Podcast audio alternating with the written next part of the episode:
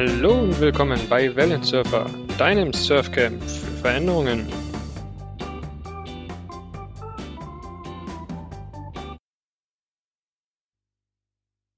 Willkommen zu einer weiteren Folge von Wellensurfer. Und heute mal wieder mit einem interessanten Thema. Und zwar kurze Geschichte dazu. Ich habe mir vor zwei oder drei Jahren, weiß ich jetzt nicht mehr genau, ungefähr, habe ich mir, nachdem mein Hobby ist, immer neue Sachen auszuprobieren, habe ich mir einen 3D-Drucker zu Weihnachten bestellt. Ein Anycubic i3, damals für mich so Preis-Leistung um die 300 Euro, 350 Euro, so ein Mittelding, wo ich einfach mal experimentieren wollte. Weil 3D-Drucker viel gehört, aber noch nie ausprobiert. Ich habe das Teil bekommen, ich habe es ausgepackt und seitdem ist es im intensiven Einsatz bei mir. Und die Standardfrage, die ich aber von jedem bekomme, der keinen 3D-Drucker hat, wofür brauchst du das überhaupt? Und meine Antwort ist nicht immer, äh, ist immer, wofür ist gar nicht die Frage, sondern wofür kann man es nicht nutzen? Was mache ich damit? Ich habe meinem Sohn Playmobil-Adapter gedrückt. Also wenn du jetzt ein ähm, Playmobil-LKW hast und ein Spielgut-Anhänger, den passenden Adapter dafür. Ich habe mir Wohnwagenersatzteile damit gedruckt. Ich habe hier im Haus Schlauchadapter, irgendwelche Ersatzteile, irgendwelche Griffe, ähm, Kinderspielzeug. Also für mich kommt der überall im Einsatz. Und da habe ich mir gedacht, eigentlich ein Thema, was kaum jemand kennt. Also suche ich mir einen Experten. Und da bin ich bei Tim gelandet. Hallo Tim, schön, dass wir uns heute zum Thema 3D-Druck unterhalten. Einen wunderschönen guten Tag. Danke für die Einladung. Gerne. Wofür setzt du denn deinen Drucker ein? Ähm, ja, bei mir ging es ähnlich los. Ich hatte auch irgendwann so in China für 300 Euro einen 3D-Drucker gekauft ähm, und wollte es auch mal ausprobieren. Und ähm, das ging dann auch einfach los mit, wie du sagtest, einfach Haken, Adapter, ähm, wie soll man sagen, also bei mir hat ein Klositz gewackelt und ähm, dann habe ich mir so mit V-Keilen einen Adapter gedruckt ähm, und seitdem wackelt er nicht mehr. Meine Frau wollte den schon wegschmeißen. Das heißt, es ist auch eine gewisse Nachhaltigkeit dabei. Man schmeißt die Sachen nicht mehr weg, sondern ähm, man kann halt noch die Dinge weiter benutzen.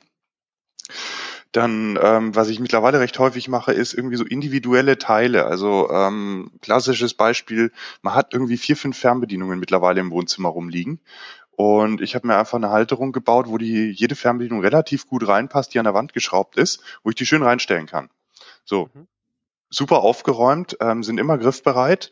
Ähm, das sind so Sachen. Dann in der, ähm, naja, in der Küche, ähm, wie du sagst, Adapter. Ähm, für, für Freunde, Bekannte, wie du sagst, es ist, äh, man, bei mir war es dann, sage ich mal, die, die Lego-Eisenbahn, wo man dann irgendwie T-Stücke oder sonst was braucht ähm, Ersatzteile für einen Kinderwagen. Ähm, dann, ja, also dem Sinne einfach wirklich Ersatzteile und ähm, bin aber vor derselben Frage wie du, ähm, wenn die andere Leute mich fragen, wofür brauchst du das Ding eigentlich, frage ich immer die Frage, wofür nicht und frage aber auch gezielt, wofür kann man sie benutzen und ähm, da wissen die Leute gar nichts damit anzufangen. Das ist, man muss sich mit dem Thema auseinandersetzen und dann entdeckt man auf einmal unendlich viele Möglichkeiten. Und ähm, ich bin dann damals einfach mal so zum, zum, zum Thema Autoersatzteile gekommen. Das ist auch ganz spannend. Auf Ebay findet man diverse Oldtimer-Ersatzteile, die aus dem 3D-Drucker kommen. Ähm, Gerade so eine Schaltkulisse für alte Daimler-Modelle. Bin ich ein bisschen vorsichtig, ob ich jetzt, sage ich mal, ein 3D-gedrucktes Teil in ein Auto einbaue, weil wenn da was schief geht, ähm, wer weiß, was die Versicherung sagt. Ähm, aber das sind so Sachen, wo man wirklich sieht, das äh, wird schon verkauft. Bevor wir da weiter ins De Detail reingehen, ähm, lass uns doch einfach mal kurz für die äh, Personen, die jetzt zuhören und 3D-Drucker eigentlich noch nicht so richtig kennen, lass uns mal kurz ein bisschen einsteigen. Was ist es eigentlich? Also wo kommt der 3D-Druck her und, und was ist es? Also 3D-Druck ist im Prinzip der schichtweise Aufbau. Also ich kann im Prinzip ein dreidimensionales Teil, jedes Plastikteil, was man irgendwo in die Hand nimmt, ähm, sowas kann ein 3D-Drucker in der Regel herstellen mit gewissen Einschränkungen, aber prinzipiell jedes Plastikteil kann einen 3D-Drucker herstellen. Ähm, das heißt, wie oft hat man nicht irgendwo eine Küchenmaschine oder irgendein Werkzeug oder irgendwie ein, ein Möbelstück, wo ein Plastikteil kaputt gegangen ist, wo dann das gesamte Teil weggeworfen werden muss. Und das ist meistens ärgerlich. Ähm, also das macht ein 3D-Drucker. Er baut im Prinzip aus dem Nichts ein dreidimensionales Plastikteil auf. So, was war die zweite Frage? Aber was es genau ist, also wie funktioniert's? Genau, ähm, funktional ist es halt so, es gibt drei verschiedene grobe Druckverfahren, aber im Prinzip wird auf über Schicht für Schicht wird halt einfach ähm, von unten nach oben ähm, ein dreidimensionales Teil aufgebaut. Also wie im Prinzip der 2D-Druck, ähm, also klassisch, was man unter Drucken kennt, was ähm, auf einem Stück Papier schwarze Farbe bringt, ähm, das wird halt nochmal in die dritte Dimension nach oben erweitert. Ist das verständlich? Ja, ich glaube, also aus meiner Perspektive vielleicht einfach nochmal, was es macht. Im Endeffekt, wie du sagst, dieses Schichtenprinzip. Das heißt ähnlich wie beim normalen Drucker. Ich habe ein leeres Blatt Papier, ich mache da eine Tonerschicht drauf und statt dort aufzuhören, kommt auf die Tonerschicht die nächste Schicht, die nächste Schicht, die nächste Schicht und die nächste Schicht. Und dadurch, dass diese, dieses, ja, äh, dieses Filament, dieses Material, dass es quasi erhitzt wird, macht es die Schicht, wird dann direkt trocken und deswegen kann man da direkt die nächste Schicht drauf machen. Genau, man druckt halt mit Genau, man druckt mit Plastik statt mit Toner oder Tinte. genau. Ähm, du hast gerade eben schon die verschiedenen Verfahren angesprochen ähm, ähm, oder verschiedene Materialien angesprochen. Was gibt's denn dort genau? Also es gibt im Prinzip drei große Druckverfahren. Ähm, das bekannteste, also so, oder im Heimbereich benutzte, ist ähm, das FDM. Da wird ähm, ein Plastikfaden, nenne ich es mal, ähm, über eine Düse erhitzt und dann, wie wir gerade besprochen haben, schichtweise aufgetragen. Das heißt, der Drucker fährt wirklich jeden Bereich ähm, ab, wo halt hinterher auch Plastik sein soll. Ähm, das ist so das, was eigentlich zum Einstieg im privaten Umfeld recht günstig und schnell und einfach zu machen ist. Auch relativ ungefährlich. Ähm, da kommen wir wahrscheinlich auch noch zu. Ähm, das zweite Verfahren, was auch recht alt ist, ist ähm, ein lithografisches Verfahren. Dort ähm, wird äh, Dort wird ein flüssiges Material genommen und über Licht ausgehärtet. Das kennt man vielleicht so vom Zahnarzt, wenn man mal so eine, irgendwie eine Blombe gefüllt hat und dann kommt so ein, Blau, so ein Blaulicht rein. Also Kunststoff, es gibt Kunststoffe, die können über Licht ausgehärtet werden. Und ähm, dort wird aus dem flüssigen Kunststoff dann mit Licht punktuell Sachen ausgehärtet. Ähm, Vorteil, super feine Strukturen, richtig schön. Ähm, Nachteil, das Zeug ist hochgiftig. Also, wenn es nicht ausgehärtet ist. Dann das dritte Verfahren ist, ähm, ein Pulver nimmt und das Pulver über einen Laser oder über ja, auch Temperatur wiederum, in der Regel Laser, äh, punktuell aushärtet. Das ist dann, sage ich mal, die Königsklasse. Ähm, da gehen auch Drucker, wenn es nur um Kunststoff geht, so im Bereich 15.000, 20.000 Euro los. Also nichts für einen Hobbykeller oder man braucht, sage ich mal, das entsprechende Budget, bis hin zu, sage ich mal, die mehreren Millionen Euro teuren großen Druckern. Das sind dann die Sachen, wo man Metall drucken kann, ähm, wo man dann halt auch immer wieder in den Medien hört, hier wird jetzt ähm, Flugzeugteile oder Autoteile werden im 3D-Drucker hergestellt. Aber wie gesagt, das ist Königsklasse, da sind wir dann auch schnell bei richtigen Druckern, die dann im sechs-, siebenstelligen Bereich sind. Aber, wie gesagt, man kann Metall drucken, was ziemlich cool ist. Das geht zu Hause nur schwer. So, das sind so die drei großen Verfahren, die es gibt. Es gibt dann auch immer so ein bisschen die Exoten, das sind so die, was man dann so in Medien mal hört, Lebensmitteldrucker, die nutzen im Prinzip ähnliche Druckverfahren, ähm, benutzen dann halt statt einem äh, Plastik Nudelteig oder sowas Schokolade oder solche Sachen. Und dann im großen Stil gibt's halt noch Betondrucker, ist im Prinzip selbe Verfahren über eine Düse, wird halt dann auch Beton punktuell platziert und dadurch werden dann kleine Häuser, Häuschen oder kleinere Sachen gebaut. Aber in der Regel sind das momentan Häuser, die nur ein Stockwerk haben, weil auch da ist ja ähm, noch nicht so ganz ausgereift. Aber es verkauft sich gut in Medien. Ja, genau. Aktuell ist auch ähm, in einigen Medien genau das Thema ein, ein heißes Thema. Für den Privatverbrauch ist ja das SLA-Verfahren eigentlich so ähm, Standard, um es mal so zu formulieren. Das heißt hm. beispielsweise. Sorry, nee, das nicht? FDM. SLA ist Stereolithografie. Das ist das Stimmt, wieder FDM. mit dem Harz aus. Entschuldigung, verwechselt, genau. Das FDM. Wenn ich mir jetzt einen Drucker gekauft habe, was brauche ich denn alles dafür? Also erstmal viel Zeit und Geduld. Das Ganze ist noch nicht ganz so ausgereift wie ähm, die Drucker, die wir uns, sage ich mal, fürs, äh, fürs Papier kaufen, wo man auf den Knopf drückt und hinten kommt was raus. Ähm, man braucht natürlich einen gewissen Willen, also es ist nicht, man sollte nicht mit der Erwartung rangehen und sagen, ich ähm, stelle den jetzt hin und es läuft sofort alles. Wenn ich den Drucker habe, meistens kommt ein bisschen Material mit, dann brauche ich natürlich irgendwoher noch eine, brauche ich irgendwo was, was ich natürlich ausdrucken kann. Ähm, ist genauso wie beim normalen Drucker. Ich muss erstmal irgendwie einen Text schreiben oder muss mir irgendwo eine Grußkarte runterladen oder vielleicht das Handbuch vom Fernseher, bevor ich, also ich brauche irgendwas, was ich ausdrucken kann. Und genau, wenn man dann soweit alles zusammen hat, ähm, dann bereitet man das Ganze für den Druck vor, steckt in der Regel heutzutage noch eine USB-Karte in den Drucker rein, weil die Drucke recht lange dauern. Ähm, das haben wir noch gar nicht angesprochen. Also so ein Druck kann durchaus auch mal 10, 12, 14 Stunden dauern. Da ist dann immer so das Thema, wenn ich es direkt über einen PC mache, der geht in Stromsparmodus, machen ja moderne PCs, ist ja eine gute Sache, aber dann kriegt der Drucker keine Daten mehr und dann hört er auf. Und das ist natürlich ärgerlich, wenn man dann schon irgendwie vier Stunden gedruckt hat und der PC geht in Stromsparmodus und ähm, dann ist mein Druckstück eigentlich versaut. Also so ein Druck fortsetzen ist wie beim Papierdruck auch. Im Prinzip reiße ich dann das alte Stück Papier raus, wenn es einen Papierstau gab und ähm, druck's einfach nochmal. Wie gesagt, wenn so ein Druck sechs Stunden dauert, ist das ein bisschen nervig. Ähm, genau, also ich druck dann im, deswegen im Prinzip der Umweg über USB-Karte, äh, nicht USB-Stick oder SD-Karte. Ähm, der Drucker fängt an zu drucken kann man dann dabei beobachten. Ähm, der wird teilweise je nach Drucker ein bisschen lauter, ein bisschen leiser. Also vielleicht jetzt nicht irgendwie, sollte man noch bedenken, dass wenn das Kind in dem Zimmer schläft, dass es nicht so toll ist. Äh, es entstehen auch ein bisschen Gase. Also ähm, das sind so die Sachen, die man beachten muss. Aber nach, naja, halber Stunde bis zwölf Stunden, je nachdem, was man druckt, ist dann das fertige Teil, ist das Teil fertig. Dann kann man es rausnehmen. Also auch da wieder aus meiner Erfahrung. Genau so, wie du es beschrieben hast. Also das erste, was ich mache, ich besorge mir irgendeinen ähm, einen, Teil, 3D-Skizze oder sonst was von etwas, was ich machen möchte. Gibt es auch viele Vorlagen, können wir gleich noch drüber reden. Ich schiebe es auf eine SD-Karte, ich stecke das in den Drucker rein und dann druckt der Drucker, ich suche das Filament aus. Ich habe jetzt die Anführungsstrich günstige Variante. Ich kann nur eine Farbe immer gleichzeitig drücken. Es gibt ja mittlerweile auch teure Modelle, die dann zwischendurch das Filament, also die Farbe quasi, das Material wechseln.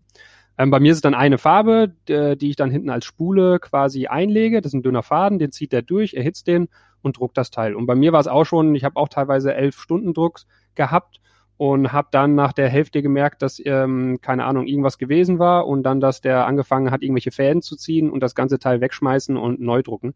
Also man braucht für 3D-Druck aktuell immer noch ein bisschen Geduld, ein bisschen Bastlerfähigkeiten, um es mal so zu formulieren aber es ist jetzt nicht so krass, dass ich sagen würde, du musst jetzt ein absoluter Techie sein, um sich damit zu beschäftigen. Also ähm, auch zwar auch Menschen mit zwei linken Hände bekommen das hin, wenn man sich ein bisschen einliest, wenn man ein paar Basics beachtet.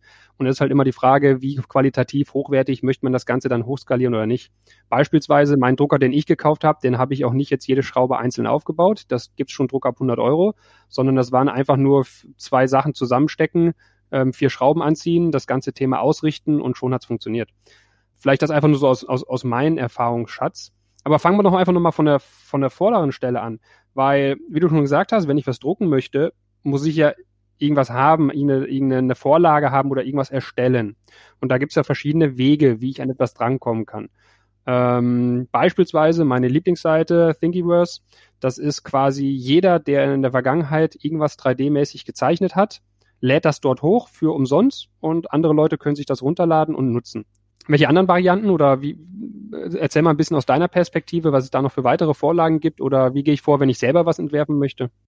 Also ich habe, ähm, genau, Thingiverse ist so die, die bekannteste, es gibt noch ein paar andere, das ist ähm, My Little Factory, glaube ich. Ähm, ich würde mal einfach sagen, ich schicke dir noch mal ein paar Links zu, die kannst du vielleicht dann auch irgendwie verlinken für die Leute, die es interessiert.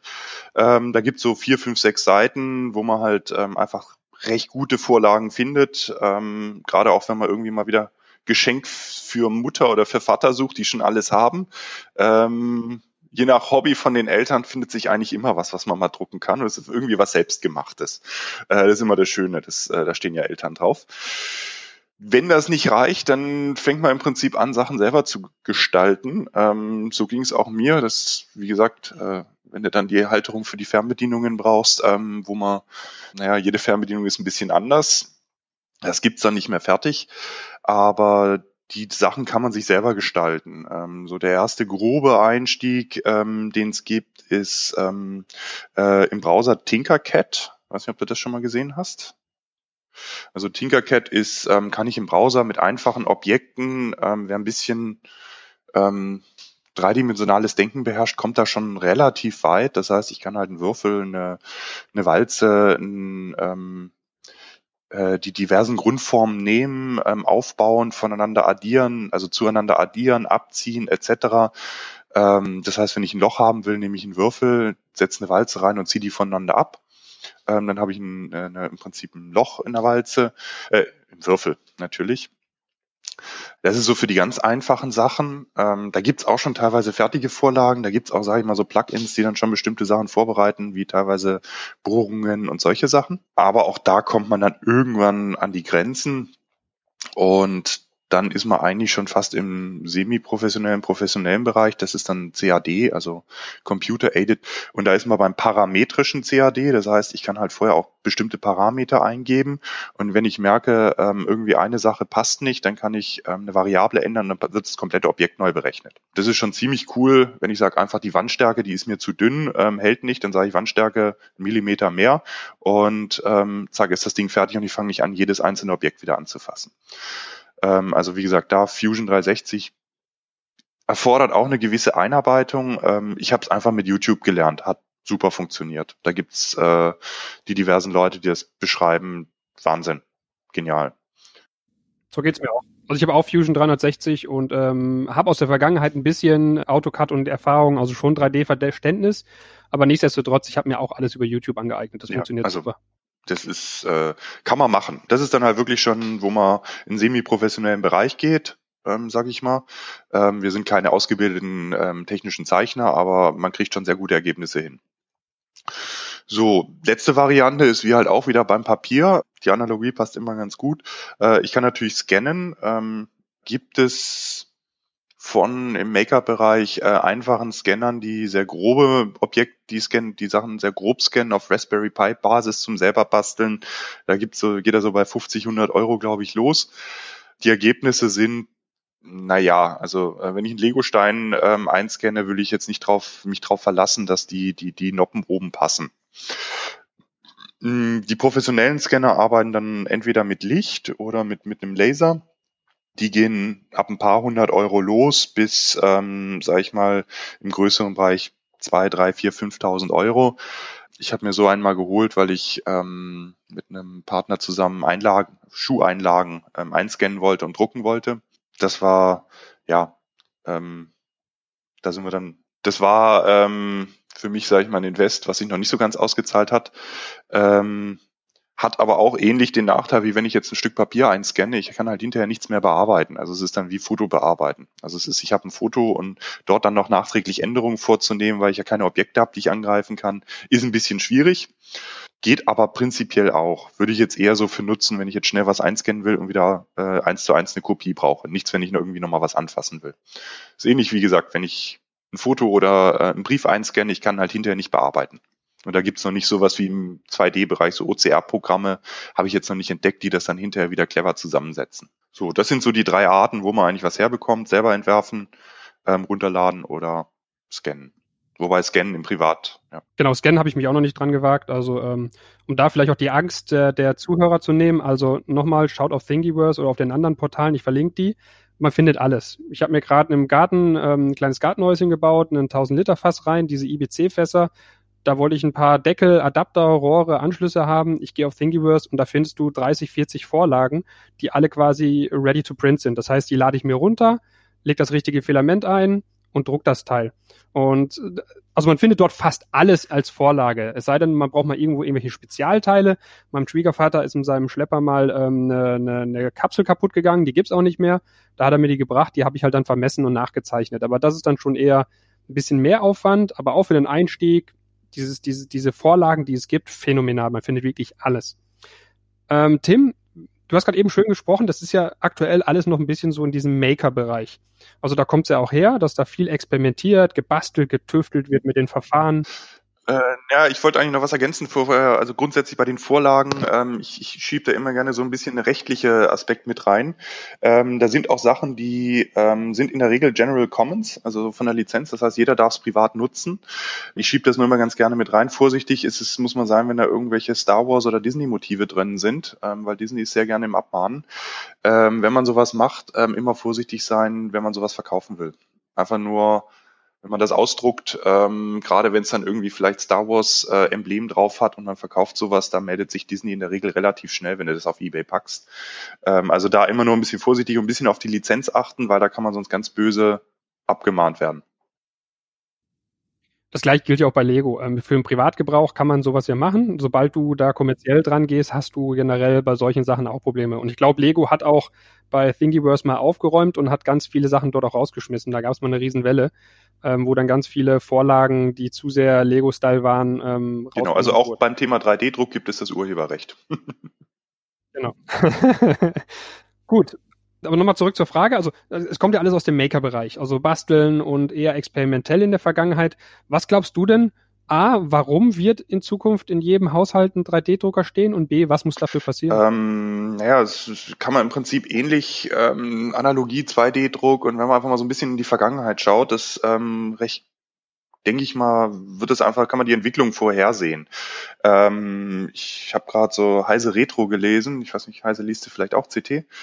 Ähm, mhm. Wenn man dann okay. guckt, wie so vor 30 Jahren das Drucken war auf einem 2D-Drucker, da musste da jedes Programm seinen eigenen Druckertreiber mitbringen und da hat man hin und her probiert, bis dann auch wirklich jedes Zeichen gepasst hat. Das ist so im Prinzip dasselbe, wo wir jetzt beim 3D-Druck sind. Man fummelt halt noch rum. Was es braucht, ist, dass das Ding einfach ähm, robuster wird, ähm, Umgang, Umgang umgänglicher, ähm, dass es halt einfacher funktioniert. Da sind wir halt noch nicht. Das ist das, was jetzt einfach noch in den nächsten Jahren passieren muss.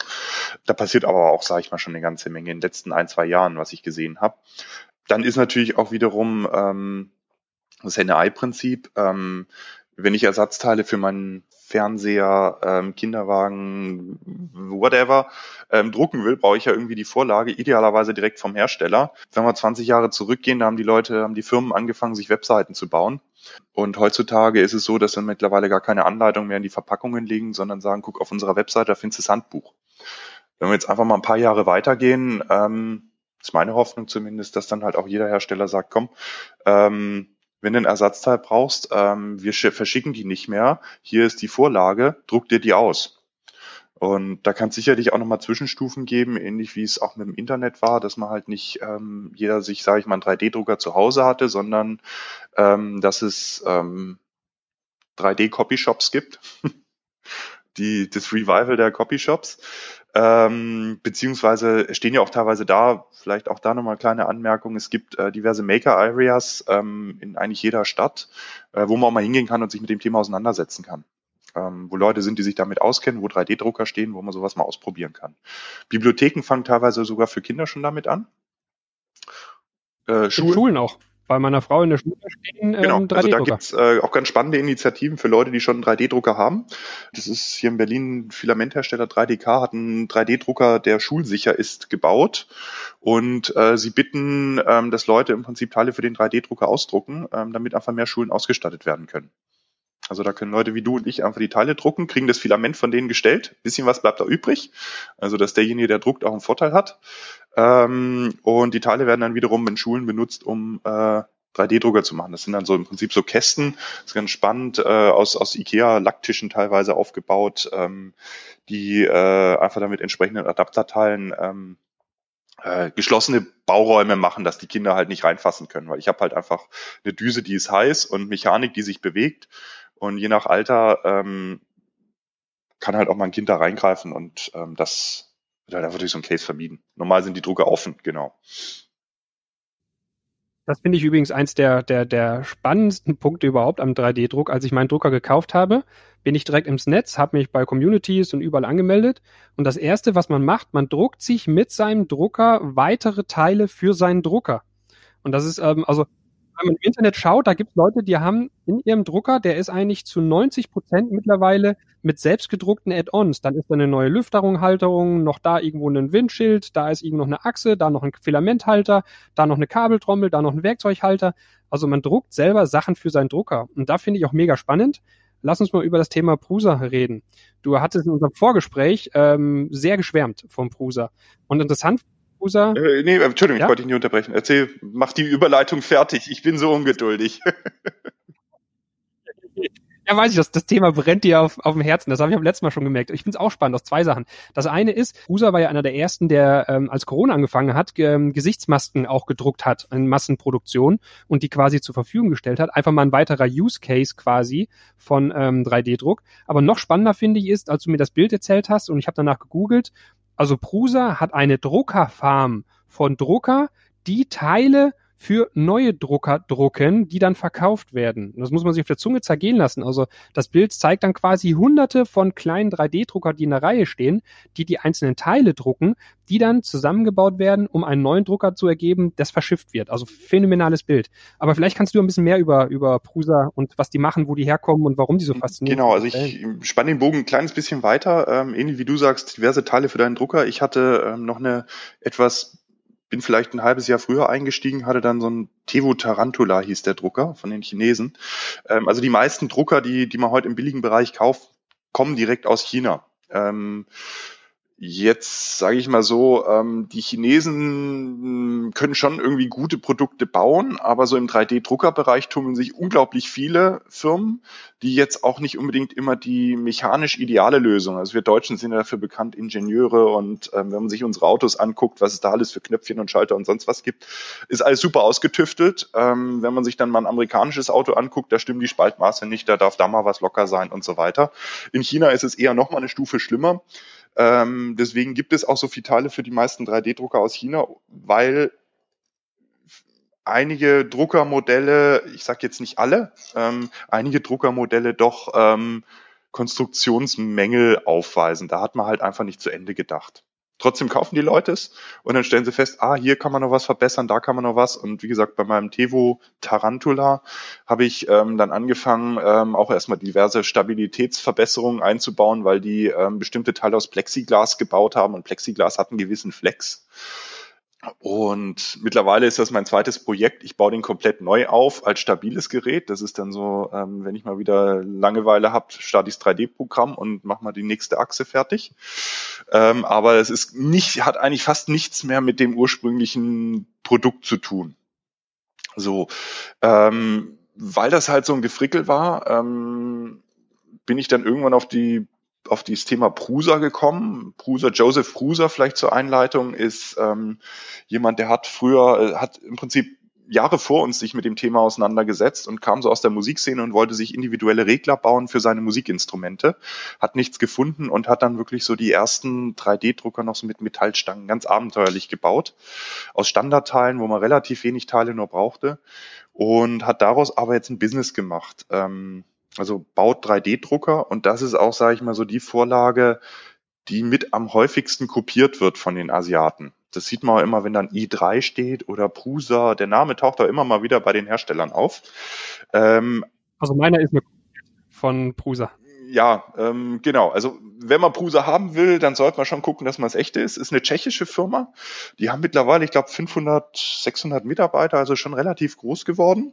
Haben jetzt auch, wie du sagst, eine eigene Druckerfarm. Also die drucken die Teile für ihre 3D-Drucker selber. Ähm, da wird nichts mit Spritzguss hergestellt.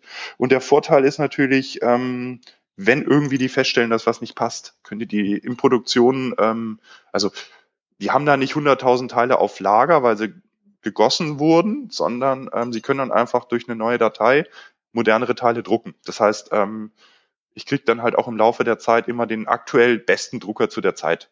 So. Ähm, dadurch, dass der recht früh eingestiegen ist und ähm, das auch gemacht hat, ähm, investiert er unglaublich viel in, ich sag's mal, Usability. Ich weiß nicht, dir ging es ja wahrscheinlich genauso. Die ersten Drucke ging, haben nicht so ganz funktioniert. Ähm, Überhaupt nicht. Okay, gut. Ich hatte jetzt Sorge, dass du sagst, doch, alles super, hat alles klasse funktioniert. Beim Prusa ist es wirklich so, ähm, ich kann mit relativ wenig Aufwand, ähm, wenn ich mich an die Anleitung halte, ist der erste Drucktop. Der zweite Drucktop, der vierte Drucktop, ähm, dann gibt's auch mal irgendwo einen Fall, wo es nicht geht. Aber ähm, das ist ein offenes Ökosystem. Also es gibt natürlich auch Hersteller, die das alles ein bisschen geschlossen halten. Also wo ich nur Filament von dem kaufen darf, nur die Software und nur das und jenes nutzen darf. Aber Prusa ist komplett Open Source. Also ich kann auch ähm, mir die ganzen Quelldateien runterladen, mir die entsprechenden Metallteile irgendwo anders zusammensuchen und mir einen Prusa-Drucker aufbauen. Ähm, deswegen wird er wahrscheinlich auch so oft geklont. Und ähm, ja, also ich finde es halt spannend, dass, sage ich mal, eine europäische Firma es geschafft hat, dann wirklich auch so groß zu werden. Ähm, wir können auch dann nochmal verlinken, die haben aktuell eine Druckerfarm mit mehreren hundert Druckern im Einsatz. Ähm, haben auch gerade den Weltrekord äh, von, von Guinness gewonnen, ähm, über 500 Drucker parallel im Einsatz. Ähm, Gibt es ein kleines YouTube-Video, ist ganz nett gemacht. Und ähm, die entwickeln halt auch wirklich die, die gesamte Thematik weiter. Ähm, vor, vor Jahren war es halt so, ich, damit ich, sage ich mal, ein 3D-Objekt sauber drucken kann, muss das Druckbett absolut eben sein, also ähm, eben zur, zu den Achsen. Ähm, absolut parallel, weil wenn ich natürlich irgendwo so, eine, so ein schiefes Brett habe, dann druckt der Druckkopf irgendwo in der Luft und auf der anderen Seite fährt er ins Brett rein. Und so das Ausmessen vom Bett, ähm, das hat Prusa irgendwann mal automatisiert. Ähm, dann haben sie diverse Sensoren drin, wenn, wenn irgendwo was blockiert oder sowas, dass sie Pause machen können.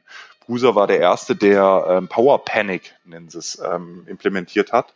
Das heißt, wenn es mal einen Stromausfall gibt, ähm, das ist bei uns ja nicht ganz so häufig, aber in anderen Ländern der Welt doch häufiger, kann der Druck oftmals fortgesetzt werden. Finde ich geil. Also gab's halt vorher nicht. Bei den anderen ist es halt, ja, äh, ist der Druck dann hinüber. Wie gesagt, wenn du dann zwölf Stunden druckst und äh, nach elf Stunden ist der Druck versaut, weil man kurz einen Stromausfall gab, blöd. Und auch was das Thema Sicherheit angeht. Also wie gesagt, wenn man halt anfängt, ähm, in China sollte man immer darauf achten. Ähm, ich habe da einiges zu gelesen. Es gibt in der Software also die meisten Drucker arbeiten mit derselben Software, die ist Open Source, nennt sich Marlin. Es sind diverse Sicherheitsmethoden, Sachen drin. Also wenn der Druckkopf die Temperatur nicht erreicht, schaltet der Drucker ab. Äh, wenn die Temperatur massiv schwankt in einem kurzen Zeitraum, schaltet der Drucker ab. Diese Sachen sind bei den Chinesen oft abgeschaltet. Das heißt, ähm, wenn ich so einen Drucker bei zwölf Stunden drucken, bin ich nicht immer im Zimmer. Wenn ich dann mal vielleicht einkaufen gehe und ähm, da einfach, naja, der Druckkopf weiter da ist, aufheizt, kann halt auch mal was passieren. Da halt auch einfach, wie gesagt, ähm, immer so ein bisschen drauf achten. Wenn ich sowas mache, sollte ich mir sehr bewusst sein, was ich mache. Also das ist das ganze Thema 3D-Druck, ist dann noch ein bisschen offen. Ähm, genau. Und Prusa, wie gesagt, entwickelt aktuell massiv weiter. Die sind immer so, das, was, was, was die Chinesen rausbringen, sind immer so ein, zwei Jahre vorweg. Also so der Tesla unter den Elektroautos vielleicht. immer so ein, zwei Jahre vorweg.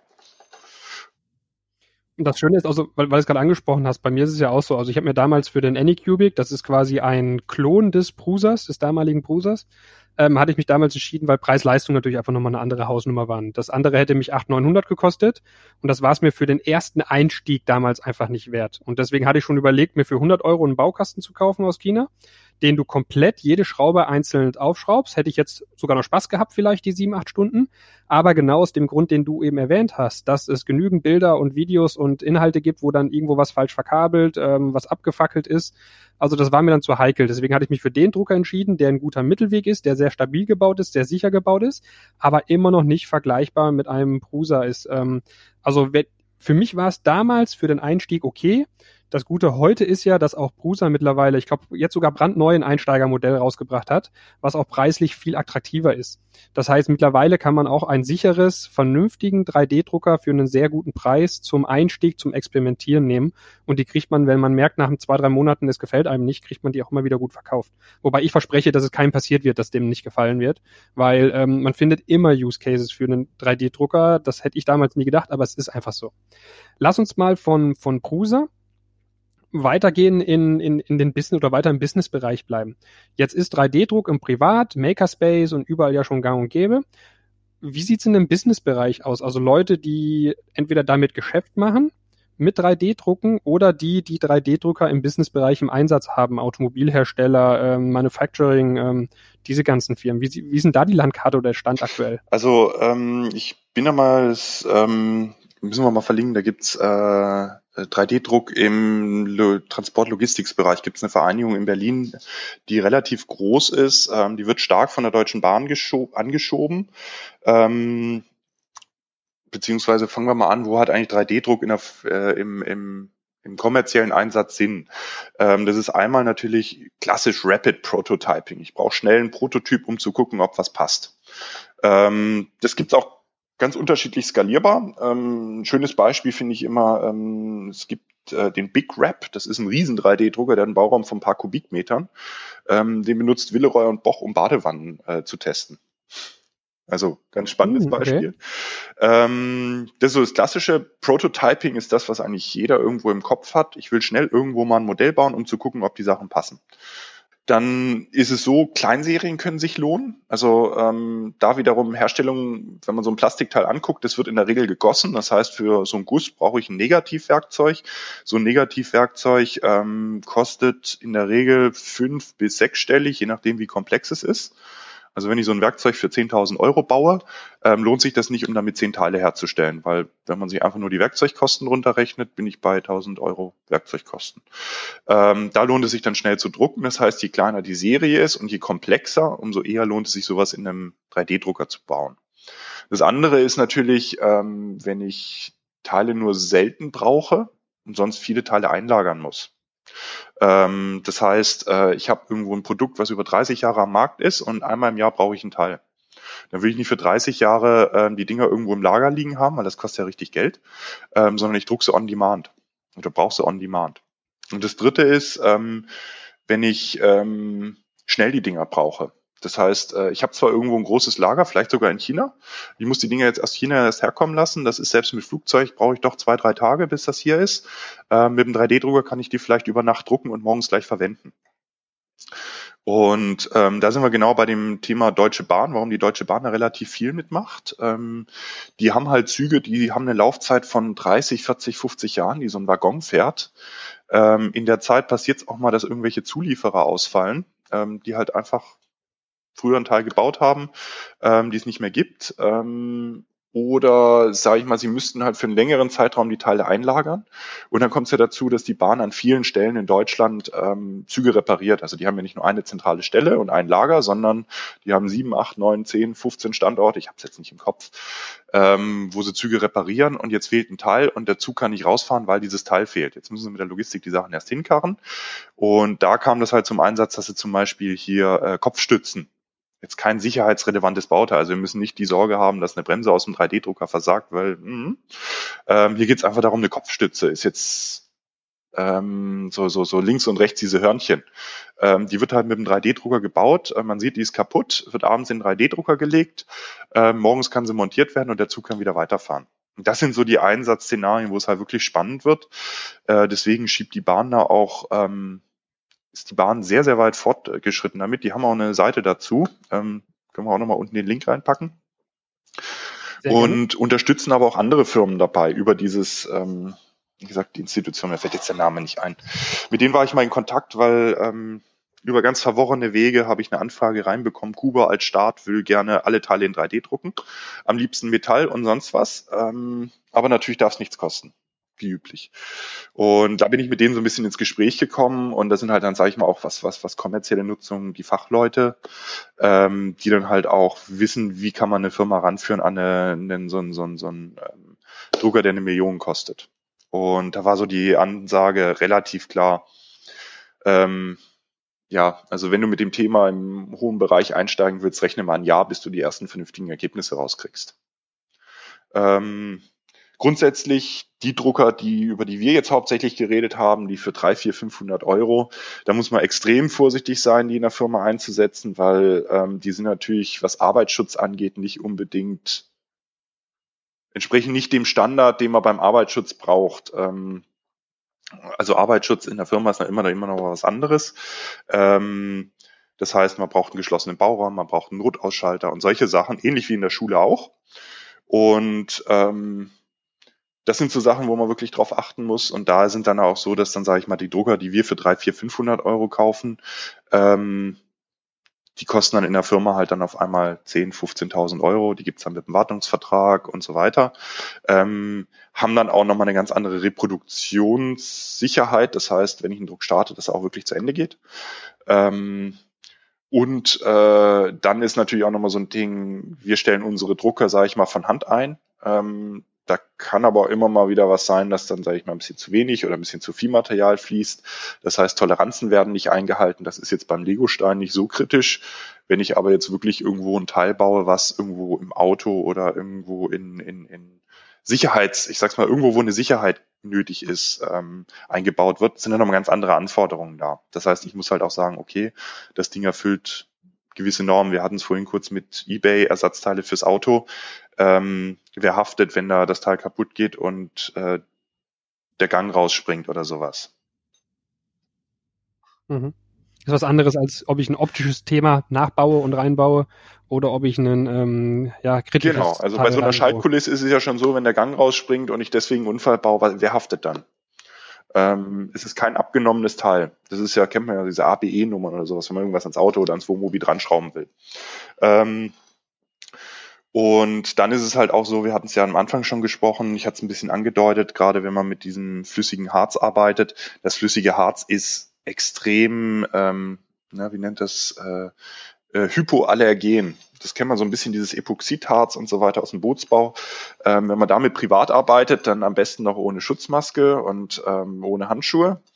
Ähm, Gibt es den einen oder anderen, das ist alles handsämlich okay, aber wenn man in einer Firma ist, muss man die Mitarbeiter schützen, gerade wenn man Mitarbeiter hat. Als Einzelkämpfer ist das ja immer noch mal was anderes.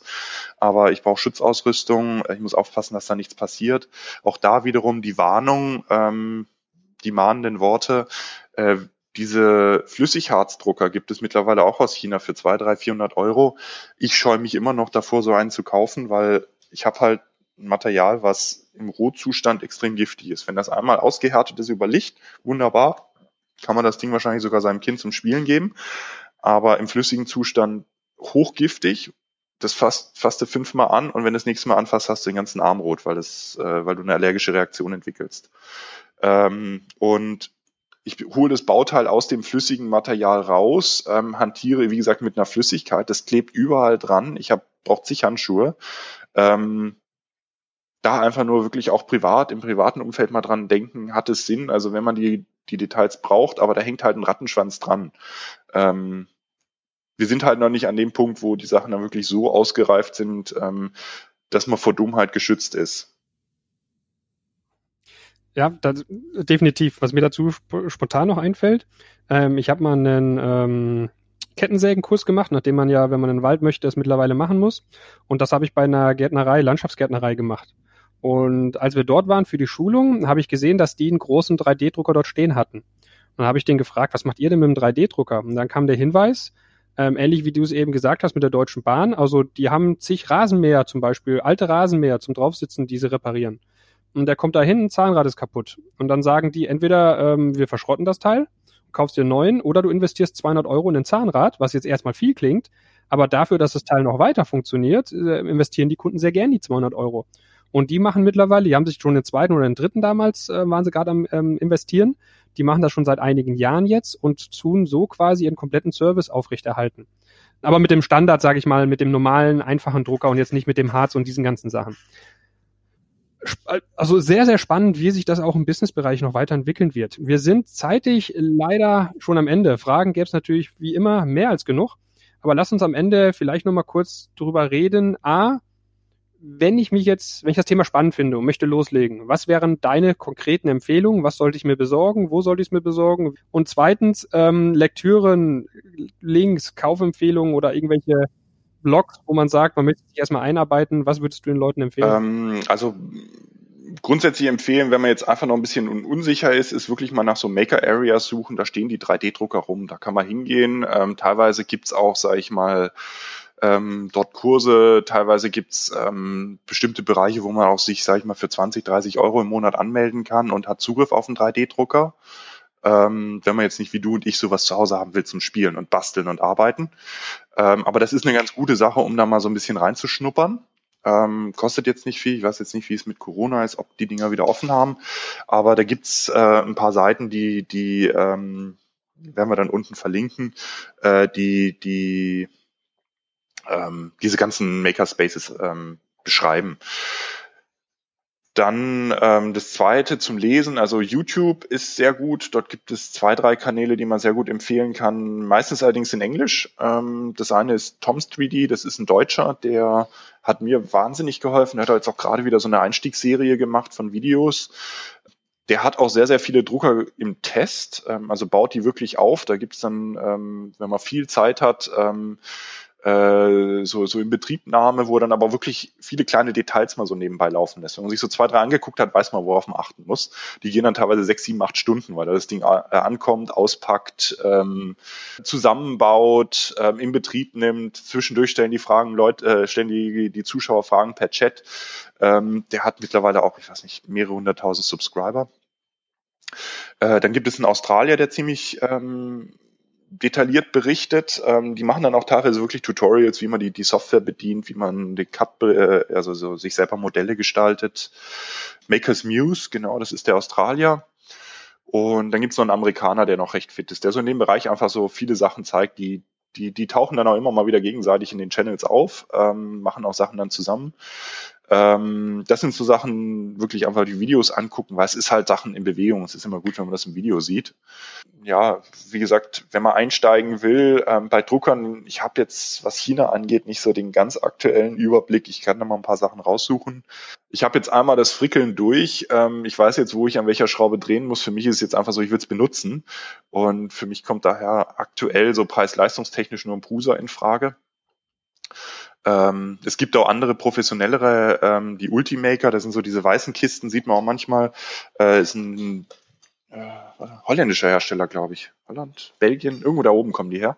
Die sind aber preislich dann nochmal vom Prusa, wo der Prusa 700, 800 kostet, sind die bei 2.000 bis 3.000 Euro. Ähm, also preislich nochmal wesentlich höher, ähm, bieten aber jetzt auch nicht wirklich wesentlich mehr, meiner Meinung nach. Haben halt einen geschlossenen Bauraum, das ist für Firmen wieder ein bisschen spannender. Prusa ist komplett offen. Aber wie gesagt, Preis-Leistung ist halt Prusa halt ich für, für sehr sinnvoll. Weil eine Frage, die wir noch nicht beantwortet haben oder die man vielleicht noch kurz erwähnen sollte, ist, ähm, ich kann nicht einfach die Vorlage nehmen und auf einen 3D-Drucker packen, sondern ich muss die zwischendurch nochmal für den Drucker aufbereiten, nennt sich Slicen.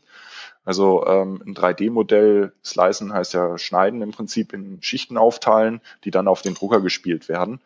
Ähm, das ist so im Prinzip das, was der Druckertreiber unter Windows macht. Ähm, die PDF-Datei nehmen und ähm, aufbereiten für den individuellen Drucker, weil auch da gibt es ja unterschiedliche mit Papierformaten und Farbe und nicht Farbe und beidseitig drucken und so weiter. Und das Slicen ist, ich stelle im Prinzip ein, welches Filament habe ich, was für einen Drucker habe ich, etc. Und das ist dann die Datei, die ich drucken kann. Und das funktioniert, hat äh, Prusa einen passenden Slicer dazu mit den richtigen Materialien. Das funktioniert recht komplikationslos. Von daher ist es halt einfach meine Empfehlung, Preis-Leistung, macht man nichts falsch. Wie gesagt, ja, Prusa hat, glaube ich, auch vor, vor ein paar Wochen auch noch ein neues Einsteigermodell ähm, rausgebracht, das auch äh, recht gut abschneidet in sämtlichen ähm, ja, also man kriegt halt bei den Chinesen immer noch ein bisschen mehr, ein bisschen größeren Bauraum, ein bisschen mehr dies, ein bisschen mehr das, aber äh, er kauft sich halt durch ähm, mehr Kopfschmerzen. Genau. So, Tim, vielen lieben Dank ähm, für das Gespräch. Also ich kann da vielleicht noch so als letzte Worte von meiner Seite äh, zwei Sachen nochmal erwähnen. Das eine, ich kann jedem nur empfehlen, fangt damit an, es macht Spaß. Es ist wenn man möchte, viel Tüftelarbeit. Wenn man es nicht möchte, kann man es auch auf ein absolutes Minimum reduzieren und Familie, Haus, ähm, Schwiegereltern, Eltern werden es euch danken, weil man findet immer Cases, die man drucken kann. Ähm, und das andere ist, ich bin, ich weiß nicht, ob du das Buch ähm, oder die beiden Bücher Dämon und Darknet von Daniel Suarez kennst, ähm, weil wenn es bei mir ein eine Buchempfehlung gibt für die Zukunft, wie die Zukunft aussehen wird, dann ist es genau das von Daniel Suarez, Dämon und Darknet. Da geht es darum, wie einmal ähm, ähm, virtuelle Realität oder Augmented Reality, künstliche Intelligenz und das ganze Thema 3D-Druck eigentlich die Welt revolutionieren werden. Und der beschreibt in den Büchern auch sehr schön, es ist alles ziemlich teilweise auch blutrünstig beschrieben, aber trotzdem super spannend. Und es beschreibt sehr schön, wie auch dieser gesellschaftliche Wandel durch ähm, 3D-Druck passieren wird. Dass auf einmal irgendwelche verlassenen Gegenden wieder bewohnt werden, weil die Leute dort ihre eigenen ähm, Produktions-, 3D-Produktionen aufbauen und sich lokal versorgen und selber wieder Geschäftsmodelle entwickeln. Also super spannend. Das nur, ich werde es auch verlinken, plus die ganzen Links, die du alles noch reinhaust. Und falls jemand mehr erfahren möchte, da wir dich natürlich auch sehr gerne kontaktieren. Du hast mir auch mal erwähnt, dass du auch Schulungen zu dem ganzen Thema gibst. Du hast da auch riesen PowerPoint, wo das Ganze auch mit bildlich nochmal ein bisschen besser beschrieben ist, wie das Ganze funktioniert. Also sehr gerne auch dich einfach anschreiben, kontaktieren, falls jemand mehr Informationen gerne, also, haben möchte. Und an der Stelle also, nochmal vielen lieben Dank. Sehr gerne. Ähm wie gesagt, wie du sagst, ich bin auf Makerspaces, äh, Maker, nicht Makerspaces, auf den Maker-Fairs, äh, zumindest in Berlin und der Umgebung auf jeden Fall unterwegs, ähm, wenn sie wieder stattfinden. Ähm, äh, habe das auch so ein bisschen als, äh, wie gesagt, Schulungen angeboten, wenn da Interesse besteht, auch mal so als Firma, so wenn man sagt, wenn wir das angucken, ähm, kann man auch was machen. Ähm, ja. Und vielen Dank für die Einladung. Super. Ja, ich habe zu danken und wir bleiben in Kontakt. Tschüss. Ciao.